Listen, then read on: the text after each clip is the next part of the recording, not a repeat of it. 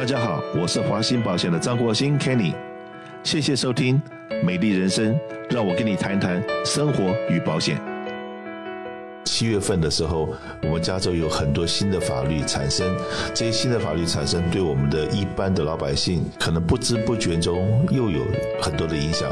那这个影响呢，有很多都是这个跟我们钞票有关的影响，所以今天特别请到我们的非常熟悉的闵律师邓宏德律师到节目里面来跟大家谈一谈七月一号已经生效的一些法律。那当然了，我今天也特别请到我们公司的 marketing department 的 Rainbow 在这方，然后先来提几个问题。然后跟着我们七月一号已经开始实施的一些跟我们这个餐厅卖酒可能有关的一些东西，来请教一下邓律师。来，Rainbo，从你开始。哎，邓律师好，是这样，我们加州有颁布一个新的叫 AB 一二二一的法案，那预计呢是会对有五万六千多这个商家都造成影响。呃，您可以给我们解释一下是什么样的法案吗？对，这个法案其实在二零一七年就通过，本来去年就开始生效，后来因为疫情。关延到今年七月一号开始，这项法违规的话，就是我牵涉到所有的这些啊卖酒的餐馆。我们知道，在加州在洛杉矶地区，如果你要经营餐馆，所有的 waiter 都要要去上课，卫生课有哪个执照？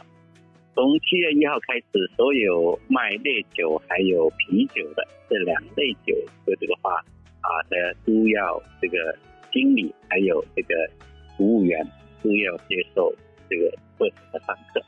这上课的话，它课程叫做 RBS（Responsible Beverage Service），也就是说，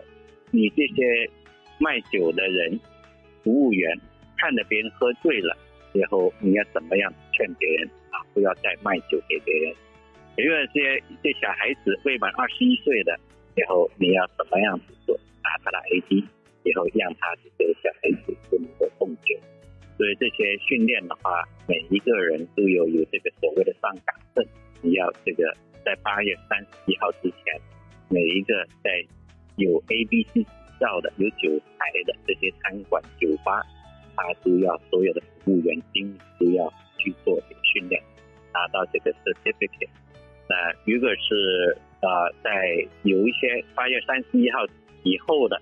所以，申请了，你开始找了新的员工在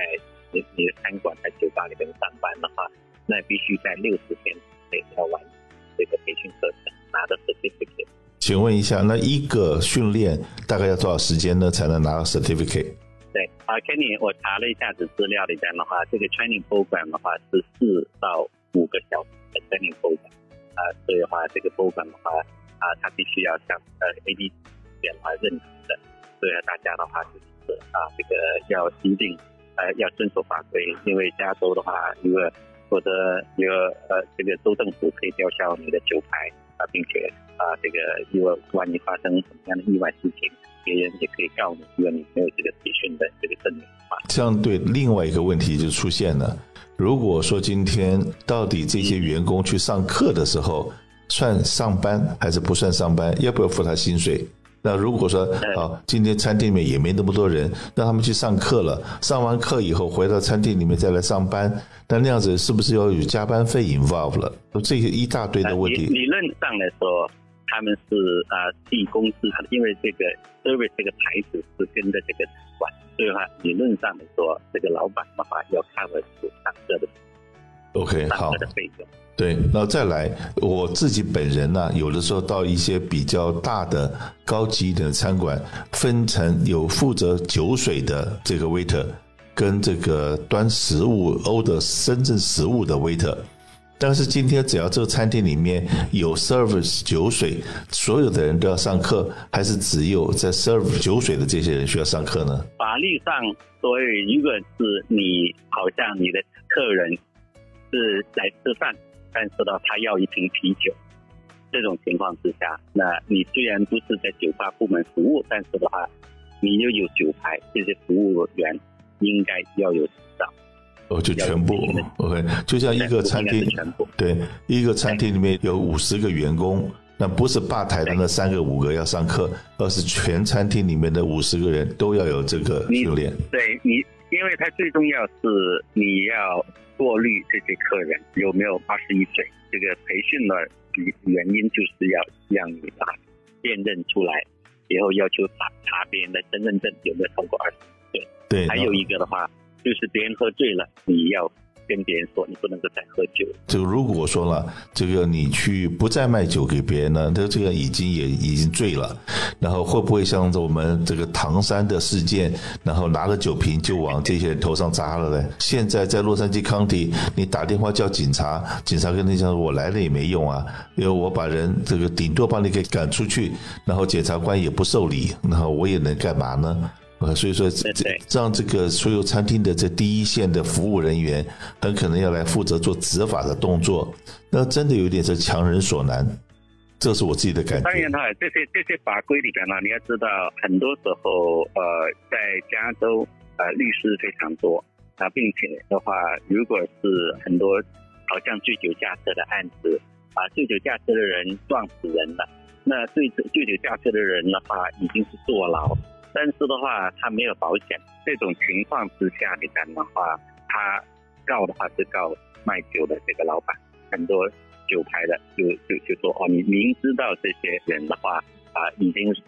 醉了，你这个酒吧还是去给他酒，我觉得从这个角度看起来这样的话啊，对于老板来说，如果你没有将员工培训，将来律师告你说你说。你本来就要做这个培训，你有没有啊？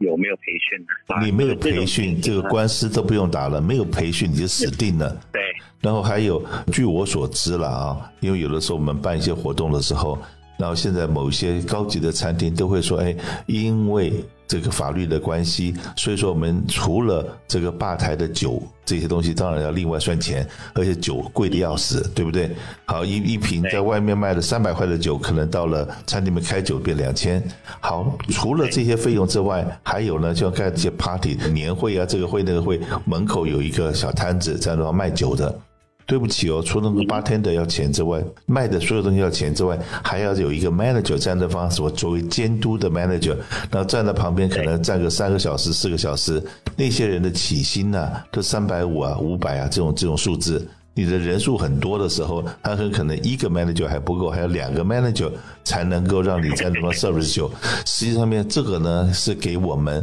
给我了哈，不要说给我们好了，对，给我这种小气的老板一个很好的理由。所以说我们为了大家的安全，为了这个这个那个的，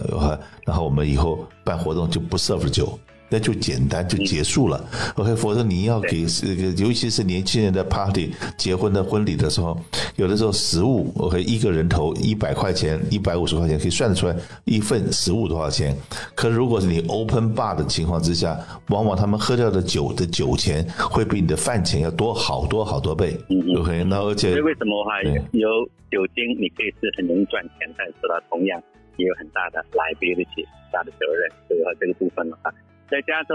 里边的话，是一个可以说是诉讼最多的，老板最难做的，动不动什么事都可以告老板的。对吧？你有酒牌，因为你的员工没有接受这个培训，将来发生了什么事故，他马上说：“哦，你这个酒，把这个酒那个餐馆你没有跟这个管理好你的员工啊，他不应该给酒给他了，你还卖酒给他。”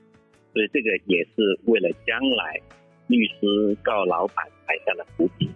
啊，你要老板要避免这方面的话，就是说我们员工都经过培训，都认为没有问题的，以后这种情况啊是会，因为他这个叫 negligent per se，就是说你这个酒店的 bartender 啊，你已经没有上的课，你没你自己的话没有遵守政府的规定，所以这点的话，一方面除了要培训好员工之外的话。还要有足够的，尤其是有有酒牌的话，要买做的商业责任险，因为这个律师不一定能告赢，但是的话，一旦是遇到诉讼的情况之下，